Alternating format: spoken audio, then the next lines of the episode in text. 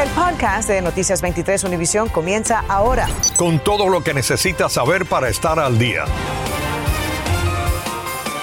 ¿Qué tal? Tengan todos muy buenas tardes. Les saludamos a Ambrosio Hernández. Y Sandra Peebles. Bueno, la policía de Miami-Dade ayudó a encontrar a un criminal violento que estaba siendo buscado en relación con la muerte de un jovencito de 14 años en Palm Beach Gardens hace más de dos semanas. Hoy la familia de la víctima finalmente comienza a ver justicia en este caso que ha conmovido a toda una comunidad. Jenny Padura nos trae las declaraciones que ofreció hoy la policía. Así es, Ambrosio Sandra, es un caso que definitivamente estremeció a toda una comunidad. La madre del adolescente lo reportó desaparecido ese mismo día cuando vio que no regresaba a casa. Ayer finalmente la policía arrestó al sospechoso que a esta hora permanece en una cárcel del condado de Palm Beach. Justicia para Ryan es lo que familiares y amigos del jovencito de 14 años pedían desde el lugar donde fue apuñalado hasta su muerte. Aparenta ser un encuentro aleatorio entre un niño en bicicleta y un animal que probablemente no debió haber estado en la calle, dijo. Tenía solamente 14 años. El pasado 15 de noviembre salió a montar bicicleta y no regresó a su casa. Las autoridades dicen que debajo del puente de la I-95 de Central Boulevard, el adolescente se topó con Semi Lee Williams, quien le propinó puñaladas en la cabeza y la cara, dejándolo muerto entre los arbustos. Es un misterio para nosotros por qué este hombre estaba en nuestra comunidad, pero tenemos evidencia que lo incrimina. El cuerpo de Rogers fue encontrado al día siguiente junto a sus audífonos, de donde sacaron muestras de ADN que ayudaron a identificar de inmediato al presunto homicida, un indigente de 39 años que, según la policía, pasó la mayor parte del tiempo en las calles de Miami y sin ningún vínculo con esa comunidad. Según indica este reporte de arresto, las autoridades dieron con el paradero del sospechoso aquí en esta área de la calle 25 y la avenida 75 en el suroeste de Miami-Dade, muy cerca a Coral Wave. Ahora, empleados de esta gasolinera móvil nos dicen que ayer vieron bastante presencia policial en toda esta zona, pero no sabían de qué se trataba. Williams se presentó en una corte del condado de Palm Beach este jueves. Enfrenta un cargo de asesinato en primer grado con un arma. El juez le negó la fianza. Bueno, los detectives también encontraron en la mochila del sospechoso un pañuelo con muestras de sangre de la víctima. El presunto asesino tiene un largo historial delictivo desde el año 2004 en varios estados por asalto, violencia doméstica, violar orden de alejamiento y el más reciente en el 2016 ocurrido en Georgia por asalto con agravantes y estrangulación. La policía dice que continúa investigando este caso. Jenny Padura, Noticias 23, Univisión. Gracias a Jenny. Y la policía de Homestead distribuyó hoy volantes con la intención de identificar a un hombre al que vinculan con tres actos delictivos. Según el informe, el 9 de mayo intentó forzar la entrada de la tienda Sheepdog de suministros a la policía y el 22 de agosto vandalizó el exterior de la tienda Showbiz. El 22 de noviembre habría colocado una pancarta antisemita en un centro judío en la calle 8 en el noreste de esa localidad. La policía arrestó a un estudiante de 17 años por una amenaza que el jovencito presuntamente hizo a, la escuela Marjorie Stoneman Douglas de Parkland, sí, esa escuela, a través de un chat escolar. Este incidente recordó la tragedia vivida en el año 2018 cuando un pistolero mató a 17 estudiantes en esa misma escuela. Tatiana Irizar está en Parkland y nos cuenta más. Gracias, Ambrosio. Sandra, amigos, buenas tardes. Definitivamente un día que recordó la pesadilla vivida en esta escuela con el tiroteo masivo de febrero de 2018. Esta vez se trató de una amenaza que condujo al arresto de un joven estudiante de 17 años también de esta escuela. Al tiempo, otro plantel, pero en Miami-Dade recibe otra amenaza también a través de las redes sociales. Todo esto en menos de 24 horas. La policía de Broward arrestó a Oliver Manick, de 17 años, luego de conocer de una presunta amenaza a la escuela Marjorie Stoneman Douglas en Parkland a través de un chat en redes sociales. Según un comunicado de la oficina del sheriff de Broward, el joven, también estudiante de la secundaria, enfrenta un cargo de amenaza por escrito para realizar un tiroteo masivo. Esto ocurre a solo dos días luego de que un pistolero matara a cuatro jóvenes en una escuela en Michigan. Un estudiante nos dijo que se asustó mucha gente. Muchos no vinieron hoy por esto. Por su parte, la directora del plantel, Michelle Keffert, recordó cuán en serio se toma cualquier amenaza. Padres, hablen con sus hijos, dijo, para recordarles que cualquier amenaza, incluso si piensan que es una broma, tendrá graves consecuencias.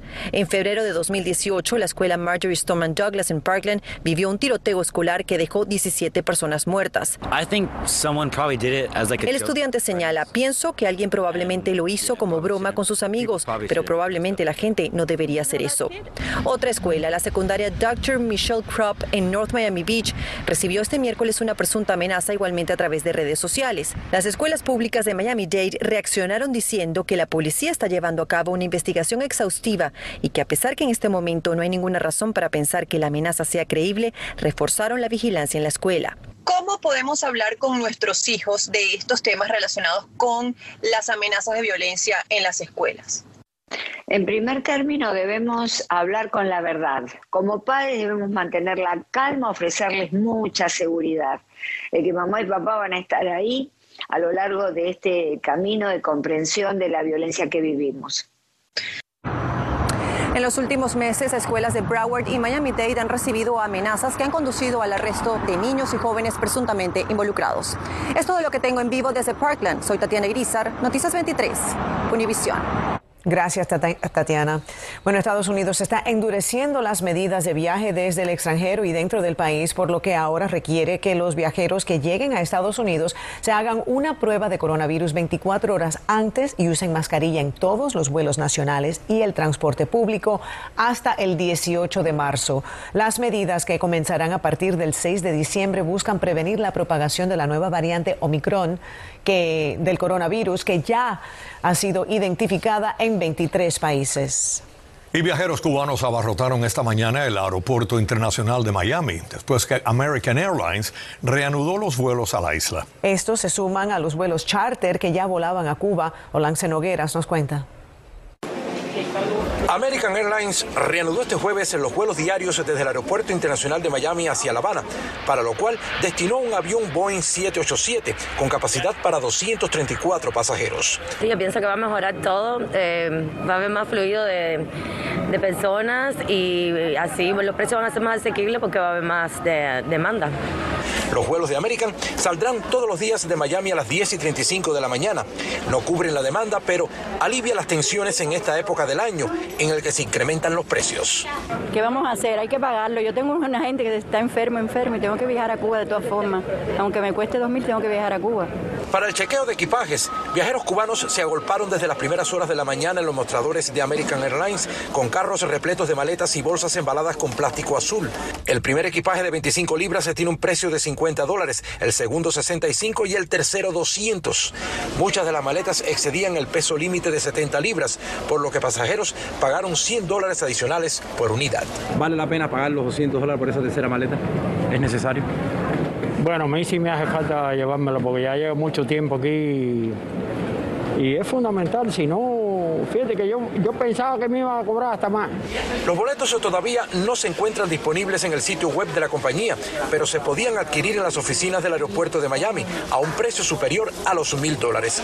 Extraoficialmente, diciembre estaba todo vendido, en buena medida porque pasajeros que adquirieron sus boletos durante la pandemia y pospusieron sus vuelos, optaron por utilizarlo durante esta temporada de fin de año. Hace, bueno, más de seis meses yo tenía reservado y entonces American Life me avisaba de que si quería cancelarlo porque ya no había, Cuba constantemente no habría, no habría, había solamente los lunes. Y yo no, cancelé en ningún momento, yo cuando aquello pagué unos 300 aquí y entonces lo mantuve así, pero claro, ya cuando ya yo me enteré de que ya empezaron los vuelos normalmente, llamé y enseguida me lo cambiaron por otra parte, las decenas de vuelos charters semanales se continúan saliendo de aquí del Aeropuerto Internacional de Miami a máxima capacidad con precios también que superan los mil dólares. Hola, Nogueras, Noticias 23, Univisión. Infórmate de los principales hechos del día. En el podcast de Noticias 23, Univisión. Ahora que más personas optan por hacer sus compras en línea, el robo de paquetes es cada vez más común, aunque en esta temporada no es eh, lo único que se están robando. Efectivamente, Sandra. Y los amantes de lo ajeno, como les dicen, también les gusta llevarse decoraciones de Navidad. Natalia Rodríguez habló con la policía y nos dice cómo evitar ser víctima de este tipo de robos una historia de nunca acabar, lamentablemente. Y es que tan pronto comienza la época festiva, aumenta el crimen por los amantes de lo ajeno. Estamos viendo muchos de los crímenes de los que le llaman porch pirates, que están llevándose los paquetes que está dejando eh, UPS, Amazon. Estamos viendo también de que se están llevando decoraciones. Alina Durana lo vivió en carne propia. Eran como hasta aquí. Este lunes, un día después de haber puesto dos pequeños árboles de Navidad frente a las ventanas de su casa, un hombre en la noche se apareció y se los llevó. Es muy triste que esto pase. No solamente a mí, sí sé que, sé que le está pasando a muchas personas. Los inflables y algunas luces son muy codiciadas, pero lo más que los ladrones se roban en esta época son los paquetes. Los vemos una y otra vez en las cámaras Ring. Según la policía es un crimen fácil, pero que se puede evitar quitándoles la oportunidad. Algo sencillo que puede hacer para evitar que le roben los paquetes es coordinar la hora de entrega para asegurarse que esté en la casa. También den instrucciones, que le esconden el paquete detrás de una columna. Y si hay acceso al patio, digan que prefieren que le entreguen su paquete aquí.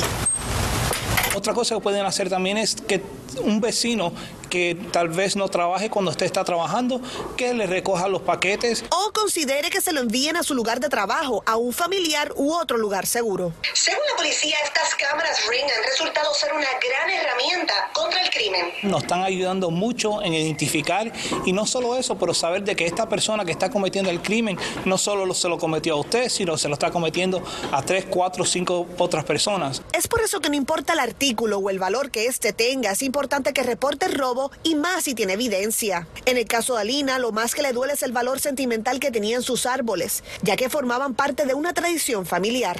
No tienen corazón, no, no, no piensan, yo creo, lo que están haciendo. Es el deseo de tener algo, lo ven y lo cogen. Natalia Rodríguez, Noticias 23, Univisión. Gracias por esos consejos tan útiles, eh, Natalia.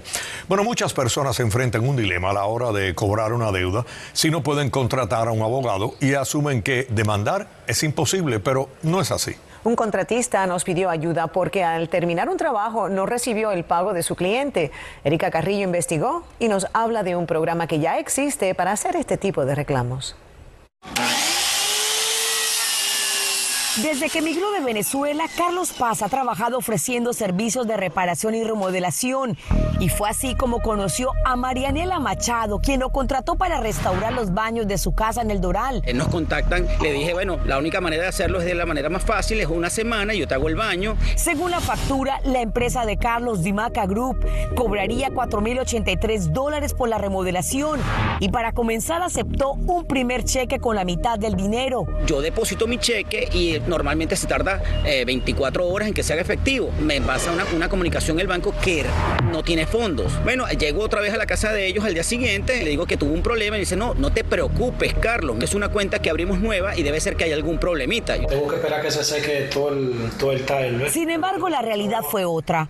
El trabajo se completó en cuatro días, pero ninguno de los dos cheques que recibió fue pagado por el banco. Cuando veo que tienen estos payment, yo le digo, mira, ustedes mandaron a paralizar estos cheques porque no hay otra razón para que tengan un stop payment. Que ellos no me contestaron el teléfono, me lo bloquearon. Ya nosotros ahí teníamos, estamos perdiendo nuestro trabajo y también capital de nosotros porque nosotros tuvimos que comprar los materiales. Fue entonces cuando nos contactó desesperado. El problema para Carlos y para otros residentes es que la policía no suele investigar estos casos pequeños. Sin embargo, el condado Miami-Dade sí tiene un programa especial para hacer reclamos menores. El programa está organizado por la Corte Civil y también por el Departamento del Consumidor de Miami-Dade. Usted puede reclamar hasta 8 mil dólares para recuperar el dinero. Los reclamos tienen que ser hechos en las cortes donde sucedió el acto y las personas que hacen el reclamo tienen que tener, ser mayor de 18 años.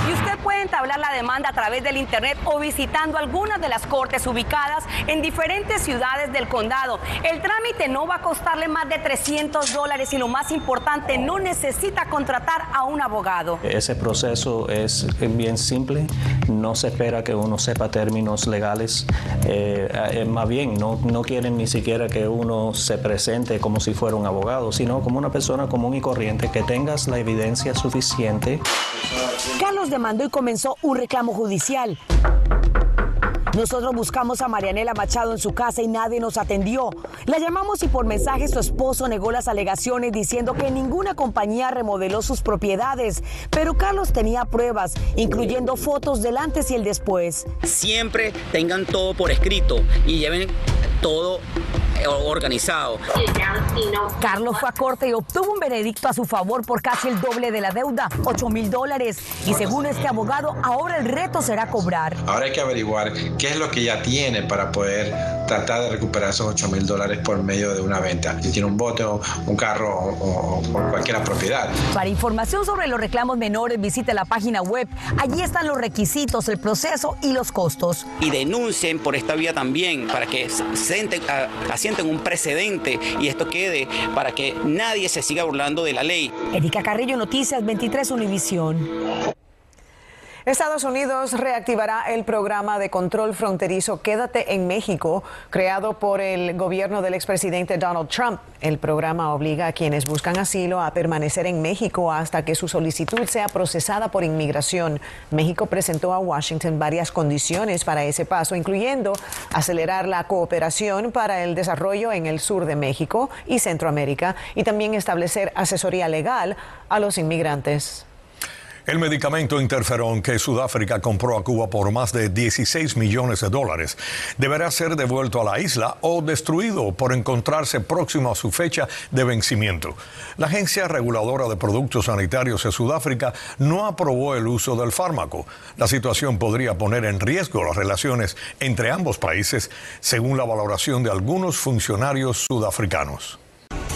Bienvenidos a la información deportiva. Anoche en el FTX Arena para el Miami Heat, sin Boulder ni de Bayo en la cancha, la tarea se hizo imposible ante los Cavaliers, quienes además tiraron para más del 50% de larga distancia con Kevin Love, anotando 6 en 8 intentos, mientras que Miami lo hizo para apenas un 32% y nuestro franco tirador, si es que se le puede llamar así por estos días, Duncan Robinson, con cero canasta de 3 puntos en 7 oportunidades. A esa misma hora, pero hoy los Florida Panthers estarán recibiendo a los Buffalo Sabres en el BB&T Center de Broward. Las Panteras se vienen de ganar antier uno de los partidos más emocionantes en la historia de la franquicia cuando remontaron una desventaja de cuatro goles en el último tercio ante los Washington Capitals para llevarse un titánico 5 a 4. Y hoy continúan congeladas todas las operaciones de béisbol de las grandes ligas tras la abrupta suspensión de las negociaciones entre los dueños de equipos y los jugadores ayer. Hasta el momento se habían otorgado 1.6 billones de dólares en contratos garantizados, una cifra récord en tan poco tiempo.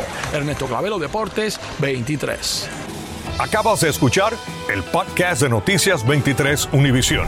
Puedes descubrir lo mejor de los podcasts de Univisión en la aplicación de Euforia o en univision.com diagonal podcasts.